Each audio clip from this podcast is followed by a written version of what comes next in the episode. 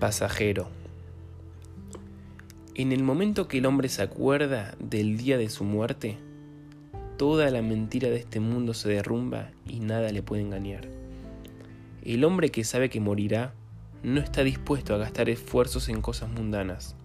Y lo principal, no está dispuesto a malgastar la cosa más preciada que existe, el tiempo. Pues nadie sabe cuánta vida le fue determinada en este mundo. También, si será larga, pasará con la rapidez de un rayo. Por lo tanto, el hombre pensará muy bien en qué invertir su tiempo y no lo gastará en, en cosas temporales de poca importancia y significado. Cuando el hombre está cerca de su meta y goza de cada momento de la vida cumpliendo su finalidad, entonces todos los asuntos mundanos no tienen ningún significado. No tienen ninguna importancia en qué cama dormirá, sobre qué mesa comerá, etc. Todo su interés es cómo aprovechar cada momento para, para conocer y conectarse con Dios, cumpliendo su finalidad. Pero los hombres que invierten todas sus energías y todas sus fuerzas en este mundo sufren mucho con cada cosa que no les sale bien.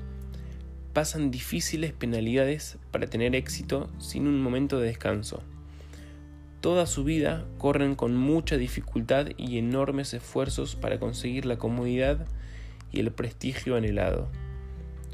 Una gran parte de ellos desgastan así toda su vida sin lograr nada aun aquellos que aparentemente consiguen todas las comodidades mundanas y la posición de prestigio más honorable, a todos les llega la llamada desde lo alto y deben dejar todo lo que consiguieron, no solamente sus bienes materiales, sino también todos los honores y posición que lograron con muchísimos esfuerzos. Todo queda atrás y son llevados de aquí sin nada. Se entiende entonces que el que invierte toda su vida en este mundo pierde el doble. Pierde este mundo porque su vida no es vida y por supuesto pierde también el mundo venidero. Pero el que invierte su vida en la finalidad gana el doble. Gana el mundo venidero y también este mundo. Porque la gente que vive según su finalidad e invierte sus fuerzas, energías y tiempo para lograrla, vive con tranquilidad, felicidad y alegría. E incluso no le falta nada.